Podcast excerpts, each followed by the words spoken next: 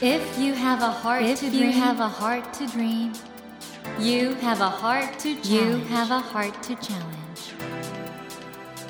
take that Take challenge that challenge and realize, and realize your dream. Your dream. Dream Dream Heart. Heart. ドリームハート。政教新聞がお送りします。皆さんこんばんは森健一郎です 東京 FM のスタジオから全国38局ネットでお届けしています。ドリームハート。この番組は日本そして世界で活躍されている方々をゲストにお迎えしてその方の挑戦にそして夢に迫っていきます。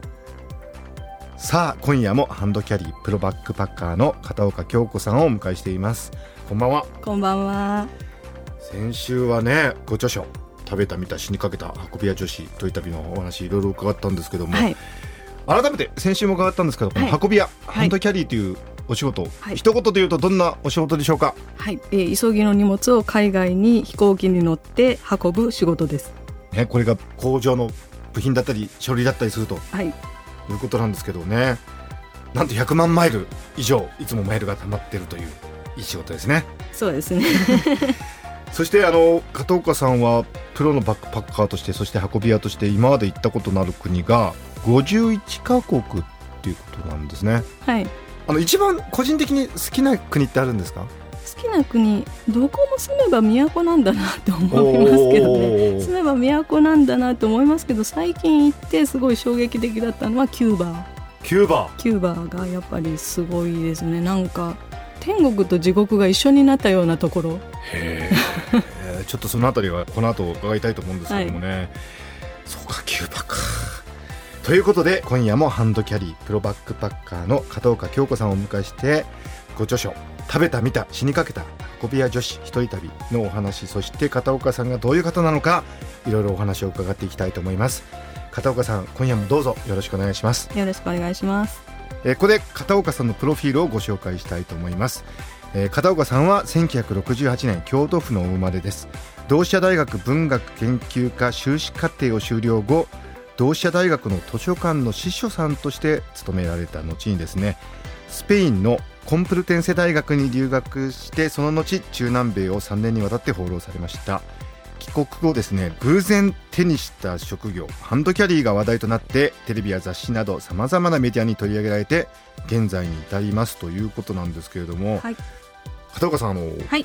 最近ってキューバがすごく印象的だったと天国と地獄が共存してるってこれどんなところがそういうふうに感じられたんですか、なんでしょうね。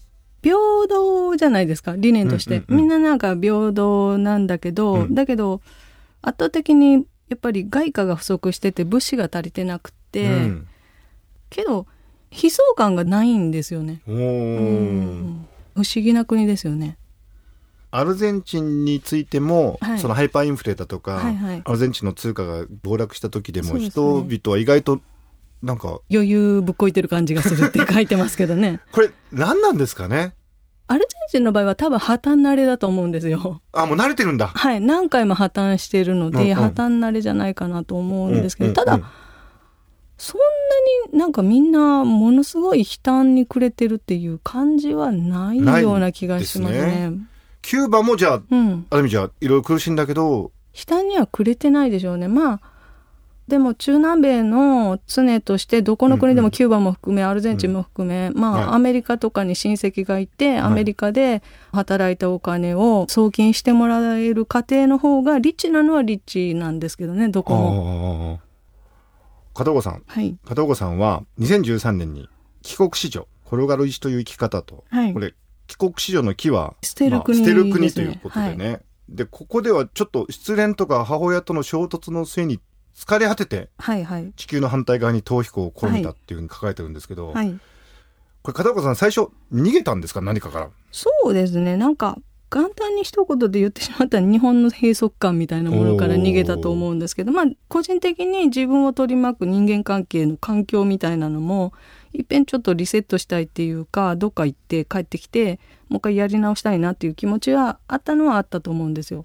これねというのはあの今はね、まあ、キューバにしてもアルゼンチンにしてもね、はい。状況ちょっと厳しいとこもあるんだけど意外とみんな楽天的に生きてるとこもあると、うん逆に日本はねなんとなく若い世代がまだまだ日本、まだ豊かな国なのに、ちょっとなんかね、明るくないっていうか、ところもあるって言われるじゃないですか。そそうねのあたりどうですか？でも、うんすごい主観的で明るいっていうのは、うん。あんまり賢くはないと思うんですよね。客観的に見て、それでも前向きにいけるような感じの考え方を持ってるのが一番ベターかなと思うんですけど。なるほどなでも当時その、この帰国子女を抱えた時には、はなんとなくその、自分の日本の生活がはい。行き詰まり感があった。そうですね。ってことですもんね行き詰まりがなんか仕事にしても、うん。人間関係にしても全部行き詰まり感はありましたね。思いっきりもう逃げちゃって、うんまあ、逃げ切れるものだったら一生逃げてみようかなっていう感じもちょっとありましたね。で、放浪して、はい。でも今なんか僕お話しててすごく強いなっていうか、はい。淡々とね、当時の片岡さんはじゃあ、こんな感じではなかったんですか？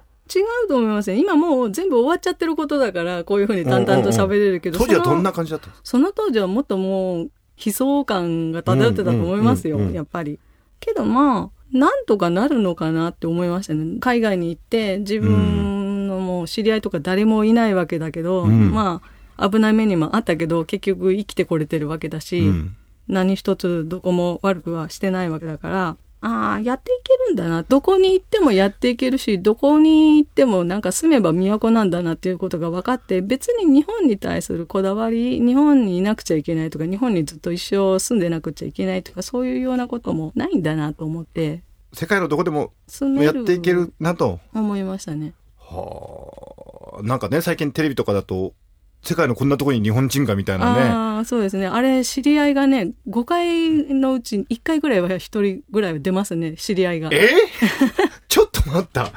え、それ多すぎでしょ？え、どういうこと？なんか、長い間ブラブラあっちこっちしてるじゃないですか。うんそうするとなんか、現地の知り合いとかいっぱいできるでしょ？日本人とか。そうするとなんか結構出ますから見てくださいとかあの番組の5人に1人は片岡さんの知り合いなんですか？すごいね。そうですかね。海外で住んでる友達が多いです。逆にどうですか？その、先ほどもちょっとおっしゃってましたけど、はいまあ遠くね、離れた地で住んでるっていうのは、普通に考えたらなんか思いっきりがいるのかなとか勇気がいるのかなとか、日本に今暮らしていろいろ感じてる人って思うと思うんですけど、実際のとこどうなんですかね？その遠い国に住むっていうのは。みんなでもなんか移住しようと思って行ってるわけじゃなくて、なんか状況的になし崩し的に行ってる感じの人が多い気がしますかすね。なんか、たまたま恋愛した人が向こうの人だったりとか、うん絶対この国に移住して住むぞって一生ここで住むんだみたいな感じの強い決心みたいなのはそんなに感じないですけどね。たまたまそうなっちゃったっていう。そうですね。ような人が多い気がしますけどね。うんあ、と、日本に住んでて、やっぱり日本に閉塞感を感じてたりとか、うん自分の親とうまくいってなかった人とかが多い気がします。海外に住んでる人。ああ。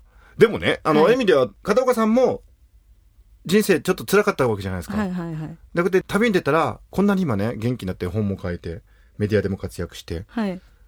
出てみるってのも一つの手なのかな？あそうですね。何にもやらないより何かやったら次の展開は全然違うものが見えてくるかもしれないから、うんうんうんうん。なんかやってみることですね。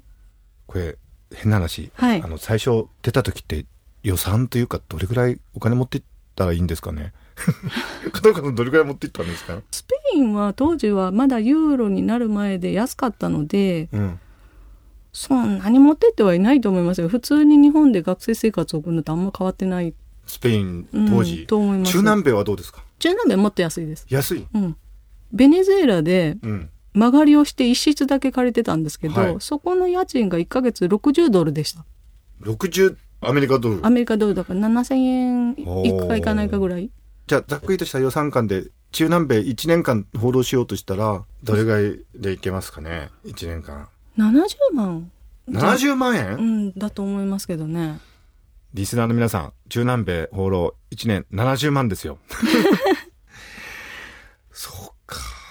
でも、片岡さんのお話ね、伺って、そしてこのね、食べた見た死にかけた、運び屋女子一人旅読んだら、気持ちが楽になる人がいるんじゃないかな。そうなってほしいなと思って書いてるんですけどね。うん片岡さん、あの、はい。いろいろな国を見て歩いてらっしゃるわけですけど、はいスペイン語が堪能ってことで、はい。まあ、中南米ね旅するときにやっぱりそれはかなり助けになったんだろうなと思うんですけど、はい今ねやっぱり若い世代外国行くっていう時にちょっといろいろ構えちゃうところがあるはい。で、これどうなんですかね語学力ってのは、なくてもなんとかなるもんですか？なくてもなんとかなるようにしないと、どこの国でも行けないでしょう。例えばベトナム行くにあたって、ベトナム語勉強していくのかっていう話で、いちいちそこの国のことを勉強しなくちゃいけないんだったら、どこも行けないよってことですよね。それはもう気にしなくていいと。うん。それよりは、もう誠意を尽くして相手とコミュニケーションを取る方法をなんか考えた方がいいと思うんですよね。なるほどなあとこの、食べた見た死にかけた運び屋女子一人旅にもいっぱい出てくるんですけど、はい。経験値がね、すごいなあどういうことをこれから、じゃあ、特に若い世代、リスナーの中に若い世代の方随分いらっしゃるんですけど、はい。旅するってことに関して言うとね、どういうことをお勧めしますか？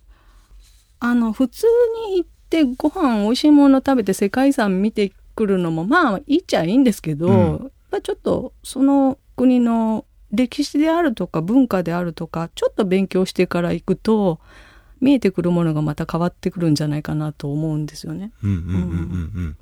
だからまあ関心のある国にもし行かれる場合はそういう歴史とか国の成り立ちであるとかそういうようなものをどういう民族の人がどういう言葉を喋ってるのかとかそういうようなことをさらっと勉強してから行った方がまあいろんなものがもっと深く見えてくるんじゃないかなと思いますけどね。片岡さんご自身はそのようにされてる？そうですね。もともと私はあの民族学の本とか、うん文化人類学の本とか読むのがすごい好きなんで、ええ。じゃあ、ただもう行って、ちょっと観光して帰ってくるだけじゃなくて、もうちょっとその国と出会うというか、そうですねもっと物見湯さんっていうか美味しいもの食べて綺麗なものを見て帰ってくるだけよりももうちょっとなんか深く知れた方が面白いかなと私は私自身の興味としては思いますけれども、うん。まあまあ人それぞれですよね。美味しいものを食べて帰ってきたら遊んでいいんだっていう人はそれでいいと思うんで、うん。まあでも、なるべく多くの方が、そういう外国のね、経験をしていただくことが、やっぱりこれからの日本、世界にとって大事だと思うんで、そうですね。ぜひ皆さん、片岡京子さんの食べた、見た、死にかけた、運び屋女子一人旅。この表紙がね、黄色くてなんかちょっと元気になるような表紙で、本作りに前を感じますね。これあの、各章の最初のあの、この地図。絵地図絵地図。はいこれ面白いですね。これは見逃すなっていうようなやつだけ書かれてるんですよ あ、これはもう絶対見逃すなと。はい。で、普通のガイドブックにはこれ載ってないけど、見逃しちゃダメだから入れてるんです、それ。あそうなんだ。アルゼンチンだったらチョリパンを見逃すなとかね。絶対食べなくちゃいけないものですね、それは。アルゼンチンといえば肉。肉。ベジタリアンを肉食に変えるうまさ。ボノボンってのもんですね。あ、ボノボンは日本でもドンキホーテとかで買えますね。買えるようになってきたんですか？もう買えるようになってきましたね。なんかね、一口サイズのチョコレートのお菓子なんですけど、すごい美味しいんですよ、それ。アルゼンチンチョコレート美味しいんで。そうなんですね。はい。ペルーにはクイっていう食用ネズミがいるんですか？ああ、そうですね。それは、食用モルモットですね。モルモット？はい。モルモット食べますね、向こう。えーでも向こうだとごちそうなんですよ。そうなんですね。結婚式の料理だったりとかしますね。あ、そうなんです。はい。結婚式が出るんですね。はい。というような情報が満載の、これを見ると本当なんか旅行してみようかなっていう気になりますもんね。ぜひ行ってください。はい、ぜひ皆さん、講談社、食べた見た死にかけた、運び屋女子一人旅、片岡京子さんの本当に素敵な本です。あの、皆さんお読みください。ということで、あの、いろいろお話があってきたんですけども、片岡さん、はい。ここの番組ではですね、ドリームハートということで、夢がテーマなんですけど、はい。片岡さんの夢は何でしょうか？なんかもう具体的にこういうことしたいとか、こういう国に行きたいとかそういうのは全然なくって、とりあえずどこでも住めば都っていうことがもうよく分かったので、ストレスなく幸せに暮らしたいです、どこでも。どこでも、どこでも、まあどこでもまあいいっちゃいいんですけど。日本に限らず。とりあえず今いるところの周りの人がなんか幸せにちょっと自分ができたらいいかなとそれでその幸せにできる範囲を広げていけたらいいかなっていう感じはしますね。確かに今回のね、食べた見た死にかけた運び屋女子一人旅は、この表紙の黄色がなんか幸せを象徴するようなね。この本読んだ人幸せになるんじゃないかな。なってほしいですね。で、片岡さんのすごいところは、どこでもきっと幸せに暮らせるってことですよね。世界のね。うーんまあげ 限度はありますけどね限度。ある。片岡さんでも限度があるんですか？あると思いますよ。やっぱり戦争でね、すごい幸せに暮らせって言われてもちょっと無理があるかなって思いますよね。やっぱり平和ってありがたいですね。平和はありがたいですね。だから守らないとダメですね。はい、本当そう思います。この現在発売中の食べた見た死にかけた運び屋女子一人旅。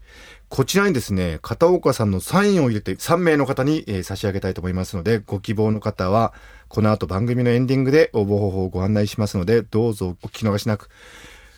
片岡さん、本当にあの素敵なお話、ありがとうございました。次に行く国はどこになりそうですかね？仕事次第なんでどこなんだかいつなんだかわかんないですね。行ってみたいとこありますか？ここまだ行ってないよ。ここ行ってなくて行きたいところ。はい。うーんと、メキシコ何回も行ってるんですけど、やっぱりすごい好きで、ええメキシコの遺跡でなんかすごいのが見つかったらしいんで、えそれ、そうなんですか？それ行きたいですね。なんか、メキシコのマヤ遺跡で最大級高さがうん。すごいのが見つかったらしいんで、そこが本当ですか？すっごい僻地にあるらしいんで、すごい口。すっごい僻地にあるらしいんで、それ行きたいんでこれすけど、また3日歩く感じですか？そこは歩かなくてもいいと思いますよ。でも遺跡の敷地がものすごい広いから、うん中歩いて回るのに3日かかるんじゃないかなとは思いますけど。注目の遺跡です。片岡さんからの最新情報でした。本当にいつも新しい情報持ちの片岡さんなんですけど、今度トークショーがあるということで。はい、そうですね。えっ、と、10月と11月と12月の3ヶ月連続で1ヶ月に1回ずつやらせていただくことになってます。この食べた見た死にかけたはい運び屋女子一人旅観光記念ということですね。そうですね。下北沢の B&B。B&B これは素敵なとこですよね。そうですね。すごい本のチョイスがすごいいい本屋さんなんで、皆さんもぜひ行ってみてほしいんですけでど、ブックこれビアですよね。ビアですね、あそこはね、ビールも飲めるという。飲めるという。素晴らしい。えビールを飲みながら片岡さんの本当に話を素敵なお話を食べた見た死にかけた運び屋女子一人旅観光記念で片岡京子さんのトークショー下北沢の B&B で10月20日日曜日、11月17日日曜日、12月22日日曜日、10月11月12月と行われます。はいえー詳しくはですね、片岡京子さんの SNS、これ Twitter、Facebook、ブログ、何でもやってます。はい。これをチェックしていただきたいと思います。えーということで、森健一郎が東京 FM のスタジオから全国放送でお届けしています、ドリームハート。今夜はハンドキャリー、プロバックパッカーの片岡京子さんをお迎えしました。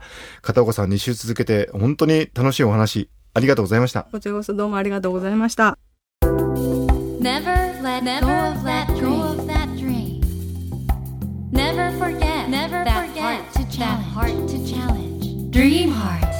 茂木健一郎が東京 FM のスタジオから全国38局ネットでお届けしてきましたドリームハート。今夜もハンドキャリープロバックパッカーの片岡京子さんをお迎えしましたがいかがでしたでしょうか？うーんなんというか僕はね片岡さんのものの見方とか感じ方すごく好きですね。旅をする。これね昔の貴族は子供たちにグランドツアーといってねやっぱりいろんな経験をさせることで人間性を磨くという考え方があったそうなんですけれどもやっぱり片岡さんこれだけ多くの国を旅してきたからこそ見えてくる人間の姿地球の姿があるのかなと思うんですね。やはりあの旅をするというのは人間の脳にとって一つの本能なんだと思うんです。ですからね旅をするっていいなと。世界のさまざまな国を見聞きすることって本当に大切だなとそういうことをね改めて片岡さんのお話から感じましたし最後にね片岡さんがやっぱり平和が大事だとおっしゃってましたけども平和だからこそね我々も旅ができるんでそのようなことも含めてとても深いことを考えさせられるそういうお話だったと思います。さて先ほどもご紹介しましたが片岡さんのご著書「食べた見た死にかけた運び屋女子一人旅」こちらに片岡さんの直筆サインを入れて3名の方にプレゼントいたします。ご希望の方は必要事項を明記の上ドリームハートのホームページよりご応募ください。番組へのご意見などメッセージを添えていただけると嬉しいです。なお当選者の発表は商品の発送をもって返させていただきます。たくさんのご応募お待ちしております。その他ドリームハートのホームページでは過去のゲストインタビューをポッドキャストにてお聞きいただけます。ご興味のある方はぜひアクセスしてみてください。